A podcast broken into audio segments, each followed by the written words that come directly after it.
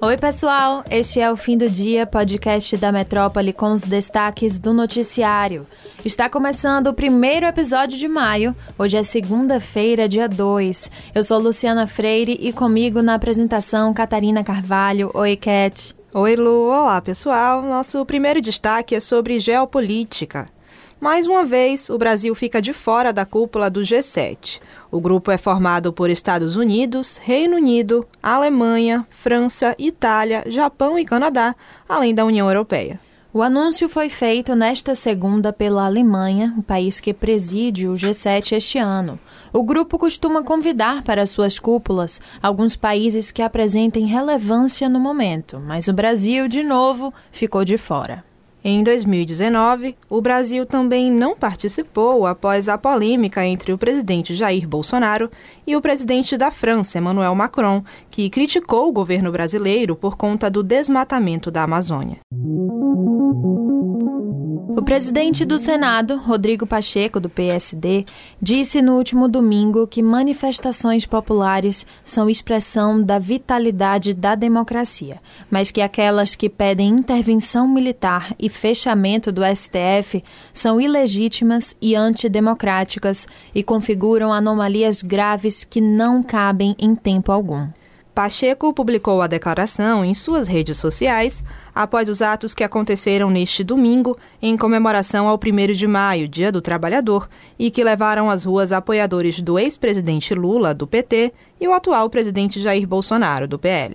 Em Salvador, pré-candidatos ao governo da Bahia, Jerônimo Rodrigues, do PT, e João Roma, do PL, participaram desses atos. O petista esteve presente na comemoração do Dia do Trabalhador no Farol da Barra, realizada pelas centrais sindicais. No evento, ele criticou o governo Bolsonaro. Já Roma, que foi ministro do governo federal, participou da manifestação no Jardim de Alá. O ato no país foi marcado por ataques ao Supremo Tribunal Federal e em defesa do deputado federal Daniel Silveira, do PTB, que foi condenado pela corte por incentivar atos antidemocráticos.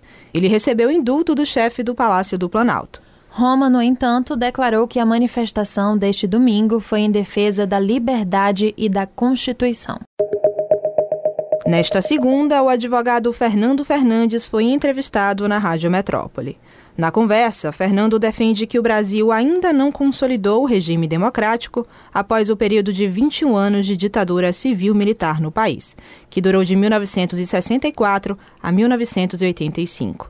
Ele ainda alertou que o país tem que dar atenção especial às Forças Armadas. Fernandes, ao lado do historiador Carlos Fico, professor titular de História do Brasil da UFRJ, teve acesso a 10 mil horas de gravações das sessões do Superior Tribunal Militar, comprovando as torturas praticadas contra opositores durante o regime. A revelação dos áudios foi feita pela jornalista Miriam Leitão após o deputado federal Eduardo Bolsonaro, filho do presidente Jair Bolsonaro, tripudiar da tortura sofrida pela jornalista. O pesquisador contou que o material em áudio já gerou livros e o filme Sobral, o Homem que Não Tinha Preço, contando a história do notório advogado Sobral Pinto, que lutou na defesa de perseguidos políticos neste período. A Rádio Metrópole, ele conta que neste semestre todo o material vai ser disponibilizado para o público. Os áudios vão poder ser acessados pelo site Voz Humana. Segundo Fernandes, eles revelam que os militares, mesmo da alta cúpula, sabiam da tortura praticada. Também mostram que havia corrupção no regime, derrubando o mito que os militares eram honestos e não praticavam desvios. Confira a entrevista completa no youtube.com/barra portal Metro 1. Mais um artista baiano vai receber o título de doutor honoris causa. O escolhido dessa vez é o cantor e compositor Matheus Aleluia, de 74 anos. O artista vai receber o título pela Universidade Federal do Recôncavo da Bahia, em sessão solene marcada para o dia 11 de maio, às duas horas da tarde, em Cruz das Almas.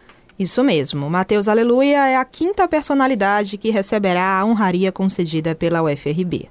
A proposta de homenagem partiu do Centro de Cultura, Linguagens e Tecnologia Aplicada e destacou como mérito a trajetória pessoal e profissional pela sua contribuição aos estudos e divulgação da cultura pan-africana na Bahia, no Brasil e também em países africanos e no mundo. O reconhecimento é conferido a personalidades que tenham se distinguido pelo saber ou pela atuação em prol das ciências, das artes, da filosofia, das letras e do desenvolvimento e entendimento dos povos, cuja contribuição tenha sido de alta relevância para o país ou humanidade. Nascido em Cachoeira, no Recôncavo Baiano, Senhor Mateus, como é popularmente conhecido, foi protagonista no trio Os Chincoans, o primeiro grupo vocal a expressar a herança cultural dos povos africanos. Os Chincoans foi destaque nacional entre os anos de 60 e 80 e lançou sucessos como Cordeiro de Nanã e Deixa a Gira Girar. O músico também viveu duas décadas em Angola, onde foi contratado pela Secretaria de Cultura para realizar pesquisa antropológica e cultural junto a mestres e mestras da cultura dos povos africanos, compilando diversos saberes. Retornando ao Brasil, ele lançou os álbuns Cinco Sentidos, Fogueira Doce e Olorum, que, junto com a obra dos Tincoãs, contribuem para o legado pan-africano do Brasil. Uma viagem a trabalho acabou se tornando um enorme transtorno para a baiana Keila Simpson. Isso porque a presidente da Associação Nacional de Travestis e Transsexuais, a ANTRA, foi barrada e impedida de entrar no México, onde participaria do Fórum Social Mundial representando o Brasil. O motivo de ser barrada, de acordo com ela, seria transfobia.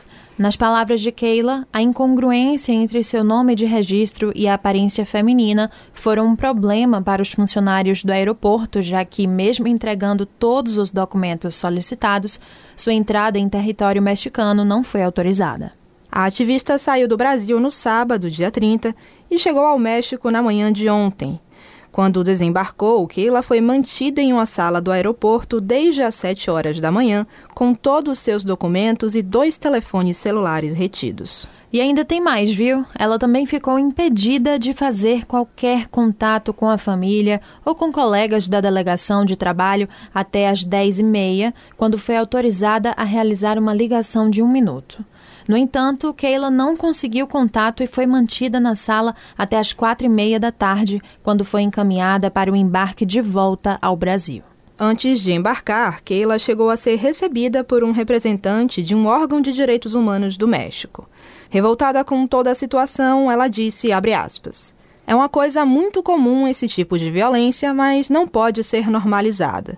Em nenhum momento eles me disseram a razão pela qual eu não poderia entrar, mas a transfobia velada era clara nos olhares dos agentes. Fecha aspas. Keila Simpson voltou ao Brasil em um voo que pousou em território nacional às 5 da manhã desta segunda-feira e garantiu que vai acionar as autoridades competentes sobre o caso. Ativista do movimento LGBT desde 1990, Keila Simpson Souza é travesti, tem 53 anos e, além de presidir a ANTRA, é também coordenadora do Espaço de Sociabilidade e Convivência do Centro de Promoção e Defesa dos Direitos LGBT da Bahia.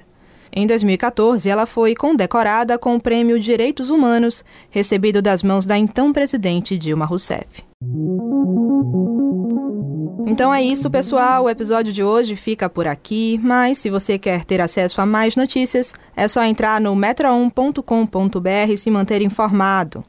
Acompanhe a gente também pelas redes sociais, arroba grupo.metrópole lá no Instagram e arroba metrópole no Twitter. Lembrando que você pode ativar as notificações no Spotify para receber um alerta a cada nova edição do fim do dia. Valeu, Cat. Tchau, pessoal. Até a próxima. Tchau, Lu. Tchau, pessoal. E até amanhã.